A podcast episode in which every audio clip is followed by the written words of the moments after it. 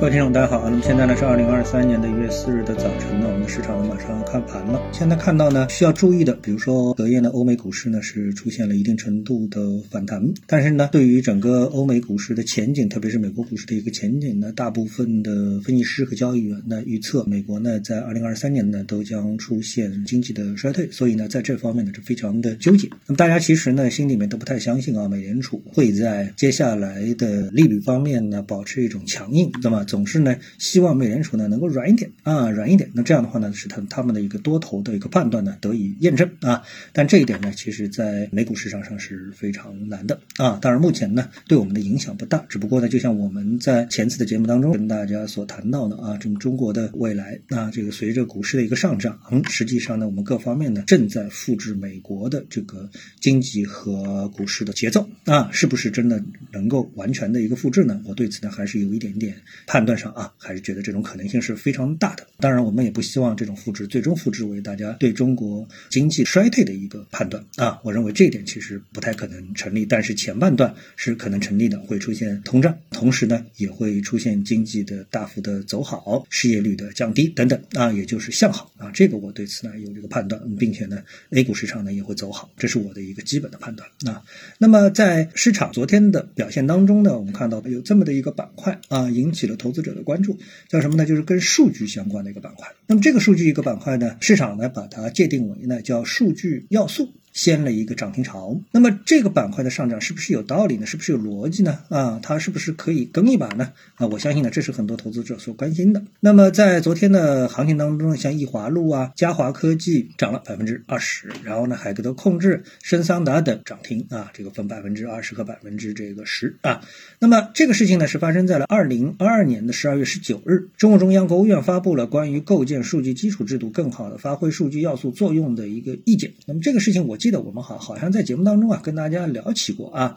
那么这个意见呢是从数据产权、流通交易、收益分配、安全治理四个方面啊，初步搭建了我国数据基础制度的一个体系。对此呢，我觉得呢我是有一些迷茫的，就这事儿啊，它到底在说什么东西？我们到底在交易什么东西啊？为什么呢？因为我们大家都知道，你不管是交易股票也好，交易期货也好，交易比特币也好，那么我们交易的对象啊是非常确定的啊，也就是这东西它其实是不太会发生这种。变化的就是你交易的东西是非常确定的，比如说啊，你交易的是某某上市公司，比如说茅台，那么你会用一些数据来界定什么是茅台啊，比如说它是茅台的唯一的生产厂家，它的总盘有多大啊，它现在的股价是多少，它注册地标点在哪里？等等之类的，由这样的一些因素呢或者数据构建了说是一个茅台，那么最后呢就变成了一个我们交易的是交易的茅台的一个股价，它背后呢有很多的这种因素，这些因素其实大部分都是常量啊，然后呢构建出了一个确定的茅台股份。然后呢，我们再交易它的一个价格，对吧？啊，它的价格是波动的。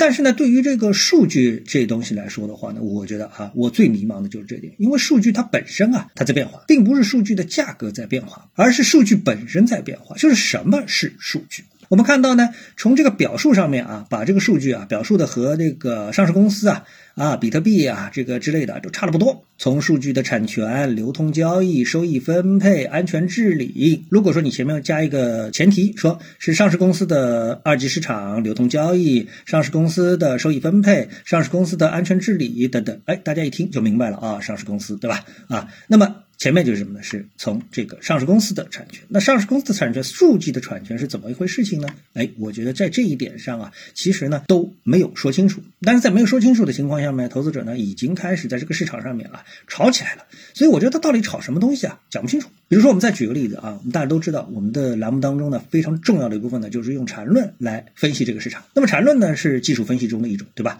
那我们谈到技术分析，我们就知道技术分析，比如比如说有均线派，MACD、RSI 啊。成交量等等，但是呢，我们呢说这个数据啊，基本数据是什么？其实我们在做交易的时候，我们所看到的，除了这个龙虎榜数据啊，这个是你要出现本身就出现购买，当然这个数据也是一个产权数据，对吧？由交易所提供的。那好，那么还还有呢，就是我们说的开盘、收盘。最高价、最低价、成交量，哎，这五个数据是不是就构成了我们在股票交易当中的每天交易的最最基本的一个数据呢？由他们能够画出一个 K 线，再加一个成交量的一个配合，然后呢，哎，我们的这个交易者啊、投资者啊，就是根据这个数据再进行一个交易。然后呢，哎，我们说然后很关键，然后呢就是均线派用均线去加工这个数据。呃，MACD 派呢用 MACD 这个指标去加工，缠论呢，哎，我们把这些数据啊进行加工之后呢，加工成比分型啊、顶底分型、中枢、走势类型啊。好，根据这样的一个加工好的一个结果呢，来判断未来走势到底是涨还是跌，以此来作为交易的根据，对不对？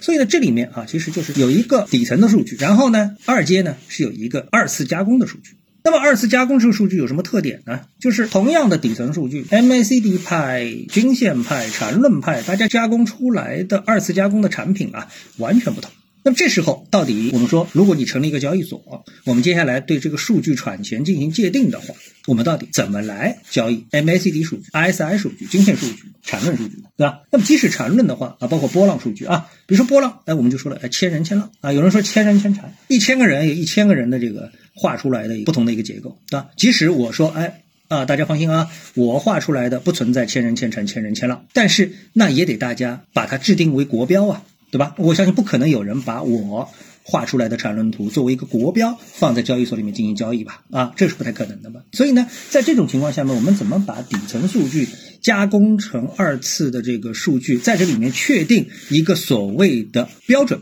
我没想明白。不管说已经我们这个上市公司当中有易华路也好，嘉华科技也好，海德控制也好，深桑达啊，他们本身他们所面对的数据跟它也是完全不同的啊，因为这个我们有太多的数据上，这些数据我们进行加工之后，由于加工的逻辑模式不一样，那么最后产生的一个二次加工的一个东西也不一样。那我们到底在交易什么呢？所以呢，我提出这个疑问呢，实际上就是想提醒大家，这个概念啊，大家虽然都很喜欢。那么大家有一种偏向，就特别喜欢大家自己搞不懂的东西。而现在真的是出了一个，我觉得啊，到目前为止，尽管这个消息就是这个方面的政策也有将近二十天了啊，已经是公布了，但是还没有人把它解释的很清楚啊，这个就很奇怪。但是大家先把它炒起来再说。那我就把这样的一个现象跟大家交流一下啊。今天呢，跟大家聊到这里啊，那么各位呢有什么想法或者是感受啊，欢迎在评论区呢一起交流，也希望各位啊多多点赞、转发、订阅我的频道专辑啊，我们下期的节目时间再见。